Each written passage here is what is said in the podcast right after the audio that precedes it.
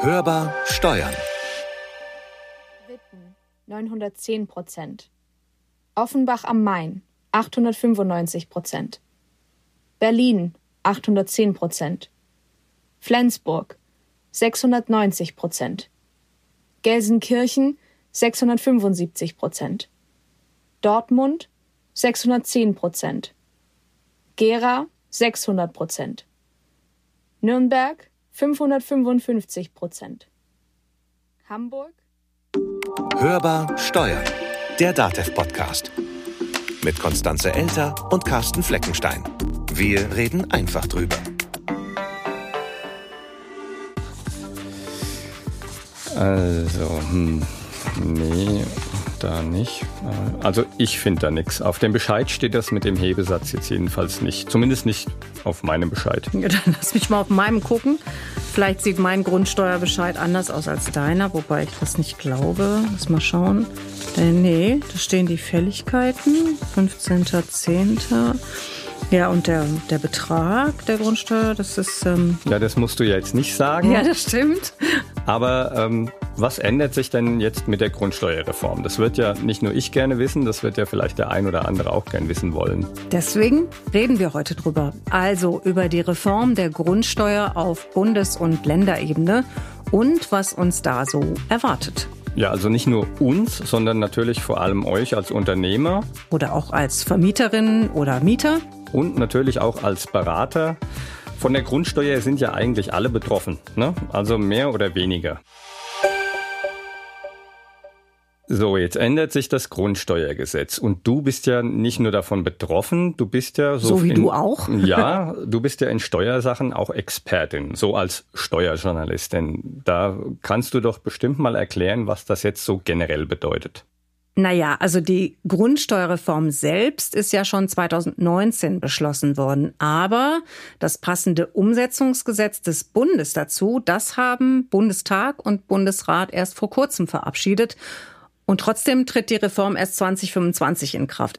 Ist ein bisschen kompliziert, hat auch einen komplexeren Grund, nämlich dass es eine Entscheidung des Bundesverfassungsgerichts gab und das Gericht hat den Auftrag erteilt an den Gesetzgeber, die Grundsteuer grundlegend zu ändern. Und zwar musste die Neuregelung bis spätestens Ende 2019 vorliegen. Nur dann durften übergangsweise bis Ende 2024 die alten Vorgaben weiter gelten. Naja, wäre mal interessant gewesen, was passiert, wenn es keinen Übergang gegeben hätte. Naja, also meistens ist das so, dass so ganz knapp vor Toresschluss sich der Gesetzgeber dann doch noch auf irgendwas einigt. Und zwar jetzt auch hier so. Aber auf jeden Fall ist noch ein bisschen hin jetzt bis Ende 24. Aber was führte denn das Bundesverfassungsgericht an, dass das jetzige Gesetz eben nicht mehr verfassungskonform ist? Auch da muss ich ein bisschen ausholen. Die Grundsteuer selbst beruhte oder beruht immer noch auf jahrzehntealten Wertverhältnissen. Und damit ist das aktuelle Verfahren komplett veraltet und auch ungerecht. Ungerecht ist natürlich nicht gut, aber warum jetzt genau? Also im Westen würden Grundstücke bislang nach ihrem Wert im Jahr 1964 berücksichtigt und in den ostdeutschen Ländern waren die zugrunde gelegten Werte sogar noch älter. Die beruhten nämlich auf Feststellungen aus dem Jahr 1935. Oh, das ist lange her. Das ist lange her, in der Tat. Aber das war noch nicht alles. Diese Einheitswerte werden bislang mit einem einheitlichen Faktor, das ist die Steuermesszahl, und anschließend mit einem Hebesatz multipliziert. Die Bundesebene, die Bundesregierung legt die Steuermesszahl fest und der Hebesatz und damit letztlich die Grundsteuerhöhe, die kommt dann von den Kommunen und wird dort auch selbstständig festgelegt. Wenn das also so lange her ist, 1964 bzw. 1935, haben sich wahrscheinlich die Werte von Grundstücken und Gebäuden sowohl im Westen wie auch im Osten sehr unterschiedlich entwickelt. Genau, das hat auch das Bundesverfassungsgericht festgestellt und gesagt, es gibt dadurch gravierende steuerliche Ungleichbehandlungen. Also wenn ich es jetzt richtig verstanden habe, dann sind die Grundsteuerzahlungen von den tatsächlichen Werten der Immobilien abgekoppelt. Ganz genau. Das heißt, gegenwärtig kannst du für vergleichbare Immobilien in benachbarter Lage extrem unterschiedliche Grundsteuerbeträge zahlen. Also musst, nicht kannst. Der Steuerbürger wird sagen, das ist ein Unding. Aber was kommt denn jetzt? Wir reden ja vom Steuerrecht und da sind einfache oder pauschale Antworten nicht möglich. Nein, also so leider nicht. Ohne weiteres. Es lebe mal wieder die Bürokratie. Am Ende blickt wahrscheinlich keiner mehr durch. Deswegen macht auch jeder jetzt, was er will. Naja, nicht ganz, aber so ein bisschen. Also die Grundsteuerreform selbst kam, wie gesagt, 2019 schon. Jetzt gibt es das Grundsteuerreform-Umsetzungsgesetz und damit werden auf Bundesebene verschiedene Punkte konkretisiert und ein Rahmen gesetzt. Und vor allen Dingen wird auch festgelegt, wie die Bewertungsverfahren genau laufen sollen. Rahmen ist eigentlich ein gutes Stichwort, denn da gibt's ja jetzt schon gleich wieder irgendwie in diesem Rahmen eine Öffnungsklausel. Ja, also das stimmt. Bayern hat sich ja für diese Sonderregelung stark gemacht. Andere Länder haben das dann ebenfalls genutzt. Warum braucht's jetzt denn eigentlich dieses Vorgehen nach einem föderalistischen System? Warum überhaupt ein Bundesrahmen, wenn jetzt am Ende jedes Bundesland sein eigenes Modell fährt also wie sieht's aus? Was macht der Bund? Was machen die Länder? Machen die alles alleine oder machen alle alles zusammen oder ganz anders? Das ist auch in der Tat, wie man so schön neudeutsch sagt, nicht ganz trivial. Also das muss man sich schon mal ein bisschen näher anschauen, wie das jetzt alles so funktionieren soll mit den Bundesrahmen, den durchaus ja auch einige Länder nutzen wollen und wieder den verschiedenen Ländermodellen. Und weil das schon ein ziemliches Durcheinander ist, habe ich mir das auch mal erklären lassen oder uns allen das mal erklären lassen und habe darüber mit einem Volkswirt und Fachmann für Steuern und öffentliche Finanzen geredet. Hörbar im Gespräch. Bei uns zu Gast in der Hörbar Steuern ist Stefan Bach vom Deutschen Institut für Wirtschaftsforschung, dort Steuerexperte. Hallo, Herr Bach. Hallo, Frau Elter. Wir hatten die Grundsteuerreform und damit gab es ja einen Rahmen des Bundes, aber dann kam auf einmal eine Öffnungsklausel für Länder. Wie kam es denn eigentlich dazu? Ja, das ist eine ganz interessante Konstellation. Die Grundsteuer war ja seit Jahren in der Diskussion und die Reform war eben ungemein umstritten in den Ländern, weil die einen Länder die wollen eben mehr so die, die, die, die, die, die Fläche besteuern und diese Bewertung ähm, von den Immobilien, auch die wertbezogene Bemessungsgrundlage, die wollen die eher nicht, auch weil sie dann wieder fürchten, dass da auf der Grundlage eine Vermögensteuer erhoben wird. Das sind also natürlich eher die unionsregierten Länder, die oder Länder, wo die FDP mit in der Regierung ist, während dann eher so, sagen wir mal so, ähm, SPD, Grüne mitbeteiligt, auch teilweise mit äh, Regierungen, wo die Linke beteiligt ist, die wollen natürlich die Bewertung hervorheben und insbesondere dann hohe Immobilienvermögen stärker besteuern und sind auch für eine Vermögensteuer. So, und da kamen die Länder nie zusammen. Und nachdem das Bundesverfassungsgericht dann endlich mal diese uralten Einheitswerte außer Kraft gesetzt äh, wurde, musste dann ja die Neuregelung kommen. Und um da dann eben den Ländern, na, das muss ja im Bundesrat beschlossen werden, die Zustimmung zu erleichtern, äh, da kam dann eben als Kompromissmodell von Bayern insbesondere ähm, gepusht, äh, hat man dann diese Öffnungsklausel gefunden. Öffnungsklausel heißt, äh, dass die Länder im Prinzip vollständig von dem Bundesmodell abweichen können und eine eigene Landesgrundsteuer einführen können. Und das ist aus ökonomischer, finanzverfassungsrechtlicher oder auch föderalökonomischer Perspektive eigentlich keine schlechte Lösung, weil es eben so ein bisschen Variationsmöglichkeiten für die Grundsteuer auf der Länderebene bedeutet. Und da können also auch alternative Systeme ausprobiert werden, was wir jetzt ja auch erleben. Die Grundsteuer, ein föderaler Flickenteppich. Eine knappe Mehrheit der Länder, nämlich neun, haben sich für das Bundesmodell entschieden. Alle anderen machen, was sie wollen, naja, oder was sie für richtig halten. Hörbar kompetent. Bayern. Der Wert des Grundstücks spielt hier keine Rolle mehr. Der Freistaat setzt auf ein reines Flächenmodell. Die Höhe der Grundsteuer richtet sich also nach Grundstücks- und Gebäudefläche. Ermäßigungen gibt es beispielsweise für den sozialen Wohnungsbau. Baden-Württemberg. Die grün-schwarze Regierung hat das viel diskutierte Bodenrichtwertmodell angepasst. Der Grundbesitz wird grundsätzlich so bewertet, indem der Bodenrichtwert mit der Grundstücksfläche multipliziert wird. Es gibt aber Zugeständnisse bei Grundstücken, die zu Wohnzwecken genutzt werden. Eigentümer von Wohngebäuden werden damit weniger belastet. Sie dürfen mit einem Abschlag von 30 Prozent rechnen. Brachflächen in Wohngebieten werden dagegen höher besteuert. Hessen. Hessen geht bei der Grundsteuer künftig im Prinzip den Weg der Fläche. Das Flächenfaktorverfahren sieht vor, dass sich künftig neben der Größe auch Lage und Nutzung der Immobilien auf die Höhe der Steuer auswirken. Niedersachsen. Lage, Lage, Lage. Das ist das Motto des Flächenlagemodells in Niedersachsen. Die Grundsteuer wird anhand der Fläche von Grundstück und Gebäude ermittelt. Dazu kommen dann Faktoren, die die unterschiedlichen Lagen differenziert bewerten sollen. Hamburg. In Hamburg geht es ebenfalls um Fläche und Lage. Hier setzt man auf ein Wohnlagenmodell, das sich am Mietspiegel orientieren soll. Die Grundstücke werden wertmäßig in normale und gute Wohnlagen eingeteilt. Wer über eine Baugenehmigung verfügt, aber trotzdem nichts mit seinem Grundstück anfängt, muss eine teurere Grundsteuer C zahlen. Sachsen. Ein bisschen bunt, ein bisschen was eigenes. So sieht das Grundsteuermodell in Sachsen aus.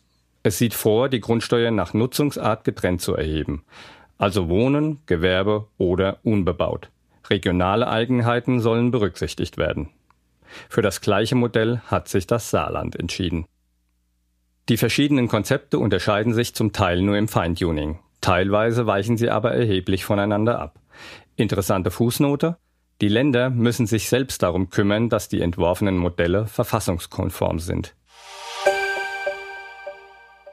Wir haben es gerade in dem Aufsager schon gehört. Es gibt halt einige Länder, die diese Öffnungsklausel nutzen und durchaus sehr unterschiedliche Verfahren anwenden. Vielleicht können wir noch mal im Detail bei einigen Ländern darauf eingehen, wie denn diese verschiedenen Varianten genau aussehen und was die bedeuten. Größere Abweichungen vom Bundesmodell gibt es in Niedersachsen, Hamburg und Hessen. Die planen ein sogenanntes Flächenlagemodell, bei denen die Bodenwerte nur sehr pauschaliert äh, berücksichtigt werden. Na, zum Beispiel in Hamburg oder auch in Hessen. Äh, da haben, hat die Regierung oder die, die, die regierenden Koalitionen eben Angst davor, dass dann eben bei den sehr hohen Immobilienwerten in Frankfurt oder auch in Hamburg, dass dann einzelne Haushalte gerade im Wohnungsbereich sehr stark mit äh, Grundsteuer belastet werden.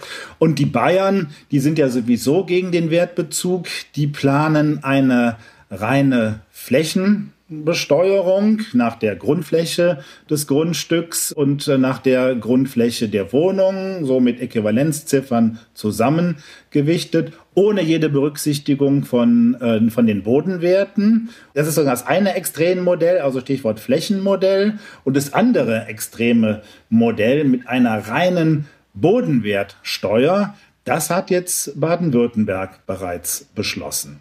Es ist ja eigentlich sehr merkwürdig. Ich hätte jetzt angenommen, dass ähm, Länder, die von der Struktur her ähnlich aufgestellt sind, also gerade zum Beispiel auch Bayern und Baden-Württemberg, dass die dann auch ähnliche Modelle wählen, weil sie vielleicht ähm, mehr Land und weniger größere Städte haben und äh, Länder wie NRW oder auch die Stadtstaaten dann andere Modelle bevorzugen. Gibt es außer der politischen Konstellation in den Landesregierungen, die Sie ja gerade schon angesprochen haben, auch noch andere Gründe, warum sich Länder für das eine oder gegen das andere Modell entschieden haben? Das ist ein interessanter Punkt. Ne? Das ist übrigens auch für uns Ökonomen ein sehr interessantes, natürliches Experiment, wenn wirtschaftlich und von den Flächenstrukturen her ähnliche Länder wie Bayern, Baden-Württemberg und Hessen dann im Norden davon macht auch wieder ein bisschen was anderes, wenn die da unterschiedliche Grundsteuermodelle ähm, wählen, dann können wir als Ökonomen dann nach ein paar Jahren sehr gut äh, die Wirkungen analysieren. Also wie hat das Ganze jetzt gewirkt auf die Immobilienpreise, auf die Mieten und natürlich auch auf die Einkommensverteilung sowohl bei den Nutzern, äh, bei den Mietern, bei den Eigentümern als auch bei den Vermietern, die ihre Immobilie vermieten und daraus Erträge erzielen. Aber das kann ja jetzt nicht so wirklich der Grund sein, warum man sich für unterschiedliche Modelle entscheidet. Gehe ich zumindest nicht von aus, dass man den Ökonomen eine kleine Spielwiese bereiten möchte, denke ich mal, dass das nicht der Grund sein kann. Ähm, wo glauben Sie, liegen, also gerade bei diesen ähnlichen Ländern, wo liegt da vielleicht der tiefere Grund, warum man sich dann eben für so völlig konträre Modelle entschieden hat? Das sind natürlich grundsätzliche politische Konstellationen, die da eine Rolle spielen. Man muss natürlich auch sehen, dass aus der reinen ökonomischen, auch äh, steuerpolitischen, finanzwissenschaftlichen Perspektive für eine gute Kommunalsteuer schon sehr vieles für den Wertbezug spricht. Ne? Denn sozusagen in der Gemeinde, da werden ja öffentliche Leistungen produziert, da finden ja teilweise auch echte Vermögenslotterien statt, wenn jetzt äh, Flächen erschlossen werden, wenn eine neue S-Bahn, U-Bahn, Straßenbahn, Busanbindung gebaut wird, wenn die Infrastruktur verbessert wird. Das erhöht ja dann auch unmittelbar den äh, Wert der Immobilien drumherum. Und da ist es ja dann recht und billig, dass die Kommune dann auch über die Grundsteuer an dieser Wertentwicklung Entwicklung ähm, partizipiert. Außerdem gibt es städtebauliche Argumente. Wir haben ja jetzt eben in Deutschland das Phänomen, dass eben die Grundsteuer sehr niedrig ist und da eben Flächen auch gerne mal liegen gelassen werden und wir dann eben häufig Baulücken haben und keine Anreize haben, eben Grundstücke auch ihrer entsprechenden Verwertung zuzuführen. Und deswegen hat man jetzt sogar im Rahmen der Bundesgrundsteuerreform ja die Grundsteuer C eingeführt, dass man hier ein gesondertes Instrument schafft, was aber wieder eigene Probleme macht. Grundsteuer C, gutes Stichwort. Können wir da gerade mal anhalten? Ja, klar. Was hat's jetzt damit wieder auf sich? Also die Grundsteuer C, die gab's schon mal weit vor unserer Zeit, nämlich Anfang der 60er Jahre. Und die war auch als Baulandsteuer bekannt. Das sagt eigentlich schon viel darüber aus, was sie ist. Und man muss auch sagen, die Grundsteuer C war von Anfang an ziemlich umstritten. Okay, die war umstritten und jetzt kommt sie aber trotzdem wieder. Warum? ja. damals ging es und im Grunde genommen geht es auch immer noch darum, um baureife Grundstücke, die aber nicht bebaut waren. Also die im Grunde genommen brach liegen gelassen worden sind. Oder ja, ich weiß gar nicht, Hübsche wie man das. Ja, weiß ich gar nicht, wie man das jetzt richtig sagt. Also sprich, da hat man nicht drauf gebaut, hätte man aber machen können. Das Problem, und deswegen war sie auch so umstritten, dass es einfach viele Ausnahmen gab. Und äh, bei der Bebauung wurde die Steuer dann auch noch zurückgezahlt. Und die Kommunen konnten natürlich auch für diese Art der Grundsteuer den Hebesatz festlegen und haben das oft ziemlich niedrig gehandhabt. Dadurch waren die Einnahmen niedrig und die Lenkungswirkung war auch noch umstritten wegen der vielen Ausnahmen. De facto ist die Grundsteuer C nur in den Jahren 61 und 62 erhoben worden. Ich könnte mir ja trotzdem vorstellen, dass die Grundsteuer C nie so sang- und klanglos verschwunden ist. Also gerade jetzt bei steigenden Mieten und Wohnungsbaubedarf ist ja. es doch ja, da, ja, das ist richtig. nach Also- wie vor ein Thema, oder? Ja, das ist schon länger ein Thema und eigentlich kann man sagen schon so, ja, ich würde mal schätzen, so seit fünf, sechs Jahren. Im Grunde genommen so seitdem wir diese Immobilienblase haben, die gerade so in den Ballungsräumen dazu führt, dass ja Wohnungen unbezahlbar geworden sind. Du kannst dir vielleicht noch eine Garage leisten, aber deswegen wird halt immer wieder drüber diskutiert. Und jetzt kommt sie halt ganz wieder. Ja, jein. Nein, auch nicht? Okay, wie sieht's aus? Also da sind wir wieder bei den verschiedenen Varianten. Also im Bundesmodell ist sie vorgesehen. Wenn jetzt äh, Länder sich das Bundesmodell auserwählt haben, dann haben Kommunen ab 2025 die Möglichkeit für baureife Grundstücke einen gesonderten Grundsteuerhebesatz zu bestimmen. Es lebe die Bürokratie. Also doch nicht überall. Also insgesamt ist das ganz schön unübersichtlich, oder?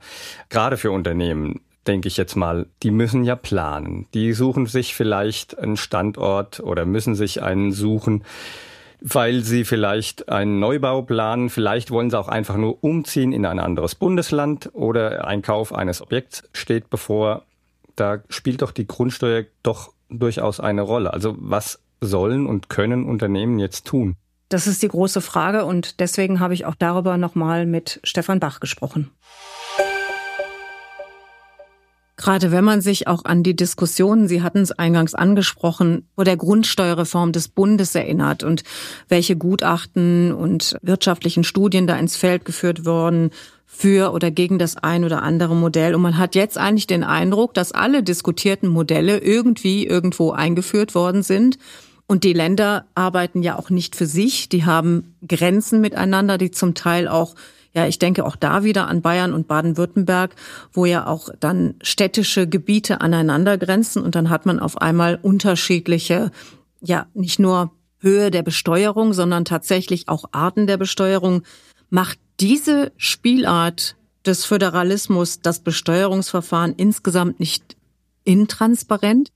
Klar, es wird eben unübersichtlicher und es wird auch für gerade für Unternehmen oder auch für Immobilienbesitzer, die in mehreren Ländern Immobilien haben, wird es natürlich auch alles viel komplizierter. Ne, denken Sie an den Extremfall von den bekannten Einzelhandelskonzernen, ähm, die praktisch überall in der Fläche präsent sind, ne, oder Telekommunikationsunternehmen, die überall ihre Betriebsstätte haben. Die müssen sich äh, demnächst mit, ähm, naja, so mindestens fünf oder sechs verschiedenen Grundsteuersystemen auseinandersetzen. Das ist natürlich ein gewisser Nachteil.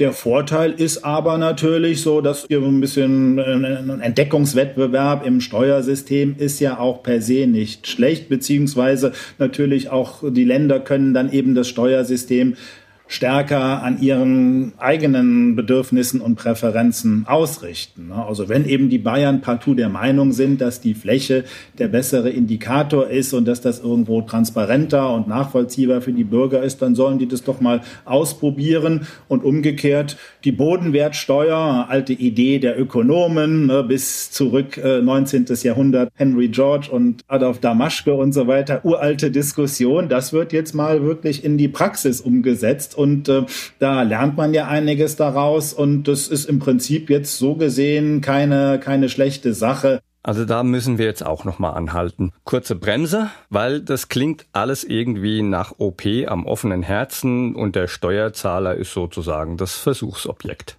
Das kann man so sehen. Man kann natürlich auch auf das Argument eingehen und darauf hinweisen, dass Reformen, also grundlegende Reformen im Steuersystem ja immer wieder gefördert werden und auch der föderale Steuerwettbewerb immer wieder eingefordert wird.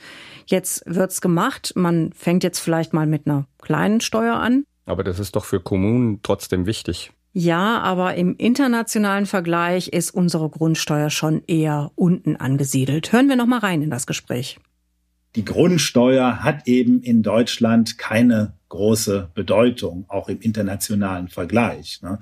Wenn man sich mal anschaut, in Deutschland so der normale Haushalt im Durchschnitt bezahlt der gerade mal 250 Euro Grundsteuer im Jahr in den USA oder Großbritannien oder Kanada. Es gibt ja viele Länder, die da viel stärker auf die Grundsteuer zurückgreifen, auch zum Beispiel äh, Frankreich oder Australien, Dänemark, Belgien, alles Länder, wo die Grundsteuerbelastungen im Durchschnitt das drei- oder vierfache eines deutschen Haushaltes ausmachen.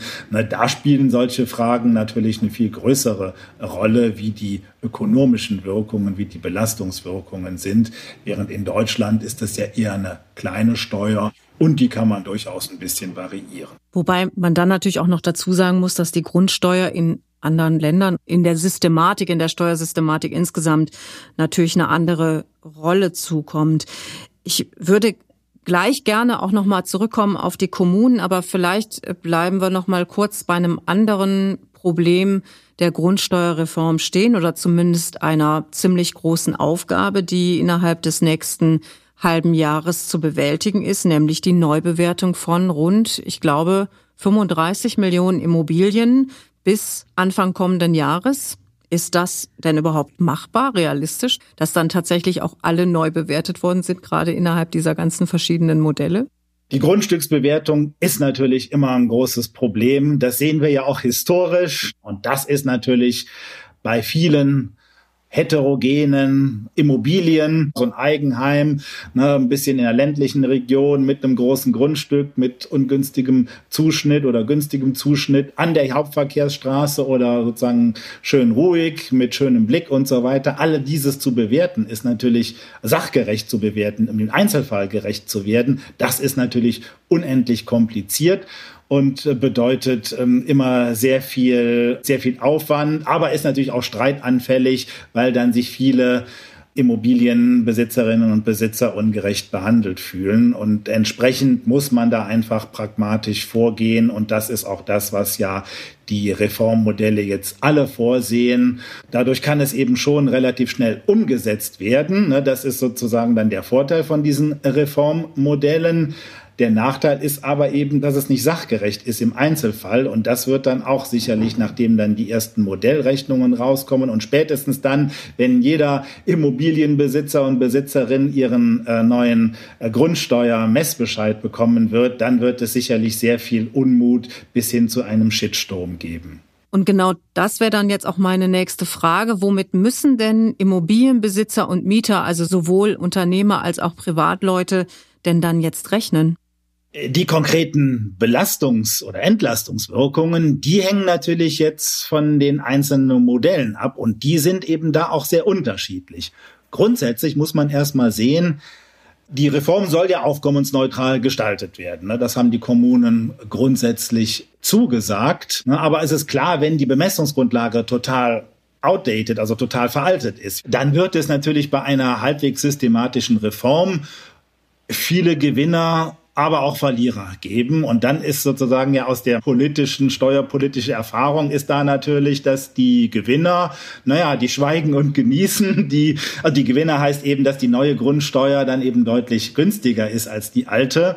Ne, die schweigen und genießen während eben die Belasteten und im Einzelfall können da natürlich deutliche Belastungen eintreten von mehr als 30, 40, 50 Prozent, dass die Grundsteuer plötzlich steigt.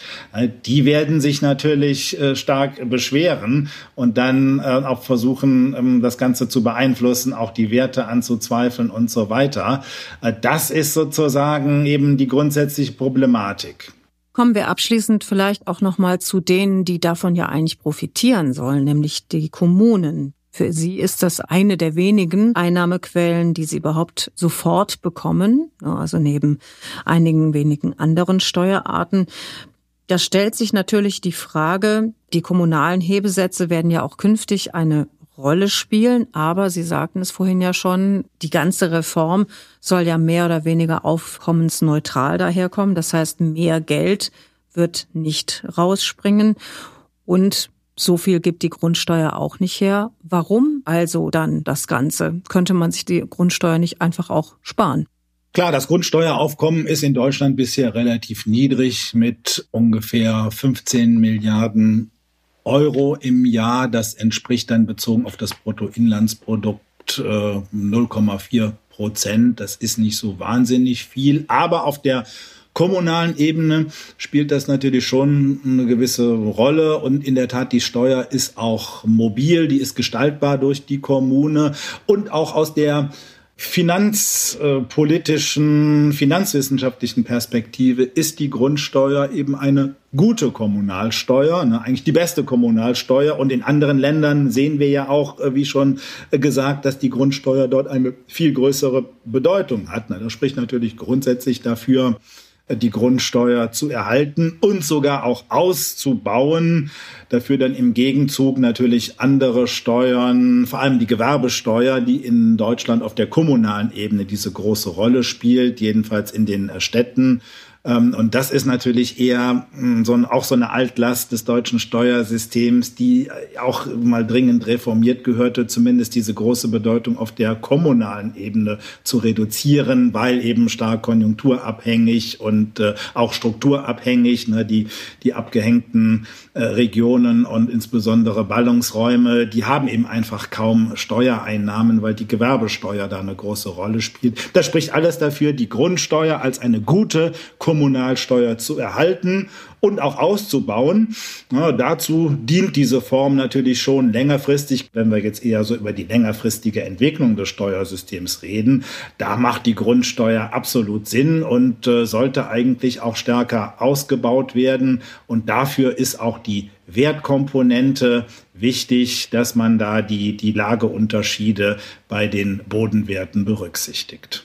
Wenn man das dann aber mal zu Ende denkt, Herr Bach, dann müsste man ja eigentlich fast hingehen und sagen, wir brauchen nicht nur verschiedene Varianten und Modelle in den einzelnen Ländern, sondern schon fast auf regionaler und kommunaler Ebene. Ist das eine möglicherweise langfristige Perspektive für die Weiterentwicklung der Grundsteuer, die Sie gerade angesprochen haben? Ja, dann machen Sie einen sehr guten Punkt. Ne? In der Tat könnte man ja sagen, ähm, die Grundsteuer ist ja vor allem für die Städte interessant, wo wir eben sehr unterschiedliche heterogene Lagen haben. Wenn wir uns eher eine ländliche Gemeinde anschauen, da sind ja die Unterschiede zwischen den Lagen nicht so groß. Auf dem flachen Land könnte man sagen, da wäre ja auch zum Beispiel das bayerische Flächenmodell eine durchaus sinnvolle Lösung, so nach dem Motto in Starnberg oder so, da, da ist jede Scheune Millionenvermögen wert und äh, der Bürgermeister hat das Rathaus, äh, die Dachrinne sowieso schon vergoldet. Also da kann man auch mit der Flächensteuer ganz gut operieren und spart sich den Bewertungsaufwand, während eben in den Ballungsräumen, wo wir diese großen Unterschiede zwischen den äh, Kernlagen, ähm, zwischen den guten Wohnlagen und den Randlagen und auch viel äh, Belastungen durch Verkehr und durch Gewerbe und andere Emissionsquellen haben. Da ist es auf jeden Fall sinnvoll, die Bodenwerte zu berücksichtigen. Dann sind wir mal gespannt, wer sich von wem welches Modell abguckt noch in Zukunft und ob wir tatsächlich möglicherweise eine regional ähm, sehr variable Art der Grundsteuer bekommen. Für heute erst einmal herzlichen Dank, Herr Bach, dass Sie sich Zeit genommen haben und äh, ich wünsche Ihnen noch einen schönen Tag nach Berlin. Ja, vielen Dank, Frau Elter, auch gerne und auf Wiedersehen. Tja, ob jetzt wirklich nichts teurer wird, warten wir es ab allein den Wert zu ermitteln nach diesen Bodenwerten, das könnte Streit geben. Ich könnte mir auch durchaus vorstellen, dass es da Klagen geben wird. Also spätestens dann, wenn die neu berechneten Steuerbescheide in den Briefkästen landen. Das wird ja noch eine Weile dauern, aber das kommt. Und wenn man dann so den Vergleich zum direkten Nachbarn als ungerecht empfindet, wobei ich jetzt nicht davon ausgehe, dass man beim Grillen die Grundsteuerbescheide vergleicht, aber vielleicht wenn man dann rüberguckt zum Nachbarn im Bundesland nebenan und sich überlegt, dass da nach einer ganz anderen Methode gerechnet wird, auch da könnte es vielleicht Streit vor Gerichten geben. Ja, und weil die Modelle halt so grundsätzlich unterschiedlich sind, dürften einige Kommunen die Hebesätze vielleicht auch anheben, und zwar kräftig. Und weil das alles nach wie vor recht komplex ist, haben wir euch einige Unterlagen zusammengestellt zur Grundsteuerreform, zum Bundesmodell, zu den abweichenden Ländervarianten. Findet ihr alles in den Shownotes zur Folge. Und wenn ihr in einer Kanzlei arbeitet, dann findet ihr in den Shownotes natürlich auch Tipps und Hinweise, wie mit den neuen und unterschiedlichen Regelungen umzugehen ist. Demnächst hörbar. Nur nach einer etwas komplexeren Folge. Oder einer etwas trockenen Folge. Ja, das kann man auch sagen. Mehr zu etwas mehr, mehr? Mehr. Mehr. Richtung Meer. Mehr Richtung Meer. Oh ja, das ja. ist eine coole Idee. Und Sonne. Ja, genau. Cool darf es nämlich nicht sein, höchstens das Getränk oder die Getränke. Und dass das kühle Nass nicht von oben, sondern eher so von vorne, von den Wellen kommt. Ja, und ins Innere manchmal fließt. Nicht das im Meer, sondern. Ich wollte gerade sagen, da schluckst du auch viel Salz, ne? So, ja. Wir verraten aber nicht, wo wir hinfahren. Irgendwo hin, wo es ruhig ist, wo Stille herrscht. Aber mehr muss auch schon sein, oder? Ja, das darf. Das war Hörbar Steuern, der DATEV Podcast. Abonniert uns, teilt uns und empfehlt uns weiter. Und bewertet uns natürlich im Podcatcher eurer Wahl. Gerne mit fünf Sternchen, wenn ihr mögt. Und wenn ihr uns was zu sagen habt, dann geht das natürlich auch. Unter der E-Mail-Adresse podcast.datev.de könnt ihr uns eine Mail schreiben. Oder ihr ruft uns einfach an unter der Telefonnummer 0800 082 6782. Weil wir nicht da sind, ist da jetzt ein Mailbox dran und da könnt ihr uns eine Sprachnachricht hinterlassen. Mein Name ist Konstanze Elter. Mein Name ist Carsten Fleckenstein. Wir wünschen euch einen sonnigen Sommer. Einen schönen Urlaub. Sand, Meer und was ihr sonst noch so haben wollt. Bleibt optimistisch. Und hört wieder rein. Hörbar Steuern. Der Datev-Podcast.